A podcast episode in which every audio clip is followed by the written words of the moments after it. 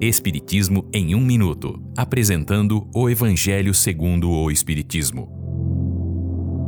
Capítulo 12. Amai os vossos inimigos. O ódio. Esta é uma livre interpretação do texto de Fenelon de 1861.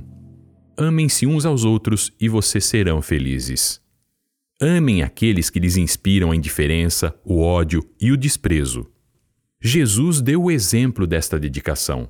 Missionário do amor, amou a ponto de dar seu sangue e sua vida.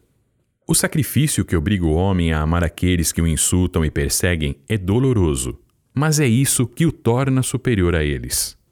Que cada um, portanto, busque cumprir aquilo que a lei do amor ordena: amar indistintamente a todos.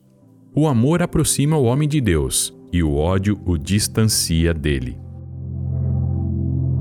Esta é uma livre interpretação. Livro consultado: O Evangelho segundo o Espiritismo, de Allan Kardec, edição 3, em francês. Visite nosso site www.vidaespiritismo.com.br.